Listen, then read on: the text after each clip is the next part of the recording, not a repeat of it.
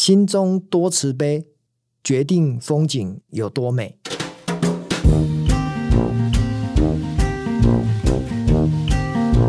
那是一个台南出大太阳，台北下雨的一个日子。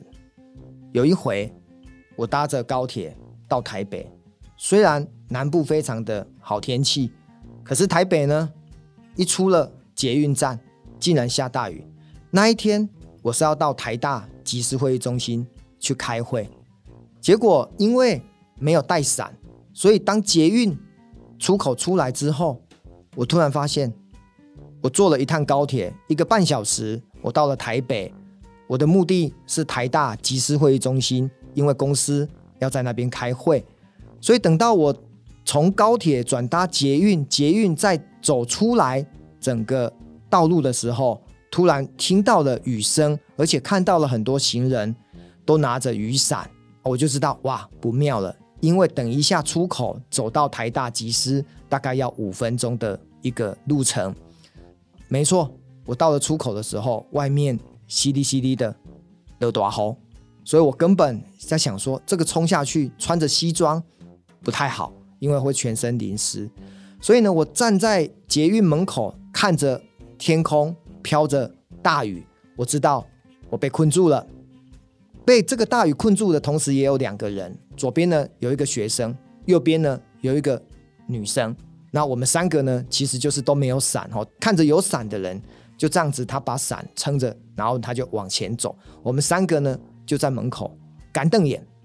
最后我受不了了，我就问了这个小女生，哈，就是站在我右边的小女生，说：“哎，这里哪里有在卖雨伞呐？我想要去买一把。”然后那个小女生就指着罗斯福路对面，她说：“哦，你只要从这个二号出口下去，再从另外一边的四号出口出来，那边就有一家雨伞店。”那我就问她说：“小妹妹。”那你要不要也买一把？他说：“哦，不用。其实我在等我的家人来接我，所以我不用买伞。”好，很快的我就下了那个地下街，从二号下去，四号出口上来。果不其然，这个小妹妹真的讲对了。四号出口一上来，就有一家卖雨伞的小摊位。很快的，我就买了一把雨伞，然后呢，再冲回来二号出口，准备呢向左转。然后走去台大集思去开会。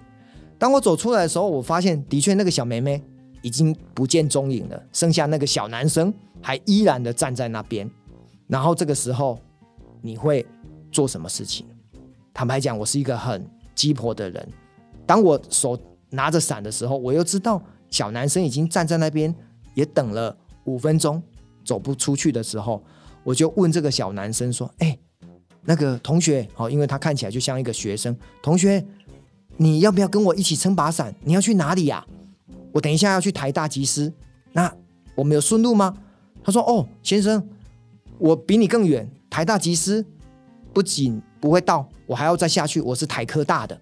我说：哦，这样子啊，意思就是说，如果他跟我一起撑，他还是会淋到雨。然后我又看到旁边又有一个男生，也是站在那边，他也没有伞。我又很鸡婆的，又转头又问这个男生说：“哎，先生，你有没有跟我同方向？我们要不要撑一把伞一起走下去？”然后这个男生呢，看到一个陌生人这样子问他话，连忙呢用头一直猛摇，跟我说：“No no no no no。”哦，然后我就想说：“好吧，我自讨无趣，我就这样子拿着伞向左转，然后呢走了五分钟。当我走到了台大集思会议中心的时候，收起这一把雨伞，我突然意会到。哎呀，我怎么这么的自私？诶，这个时候你一定会纳闷，为什么我会说我自私？因为他的台科大就在我台大集思会议中心，再走下去三五分钟，其实就到了。我那时候为什么不能够等到我们共撑伞到台大集思中心的时候，接着就把这一把伞送给他呢？当下我买这一把伞可能花我两百块，可是人。突然，对于自己所买的、所拥有的东西，好像不能够失去，所以我觉得我当下应该很自私。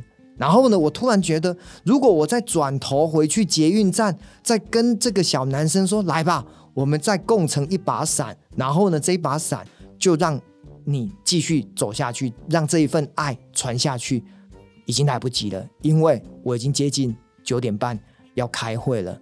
所以这件事情，我想要表达的是，当我愿意帮别人撑起伞，一起往同一个方向走，可是我的内心却又是要独占的我自己所拥有的东西，但是时间又不允许我再回去重新来过做这件事情，所以在晚上回到家的时候，我写下了这样子的心路历程。我告诉我自己，以后能够学会更加的大气，能够更加的分享。当一把伞，其实呃，它有用的时候，就是在下雨或者出了大太阳。否则，其实你拥有了这么多的外在的东西，不能够分享，那也都是一种浪费。所以我告诉我自己，下次有机会，我一定要把自己的格局、心胸再培养得更大一些。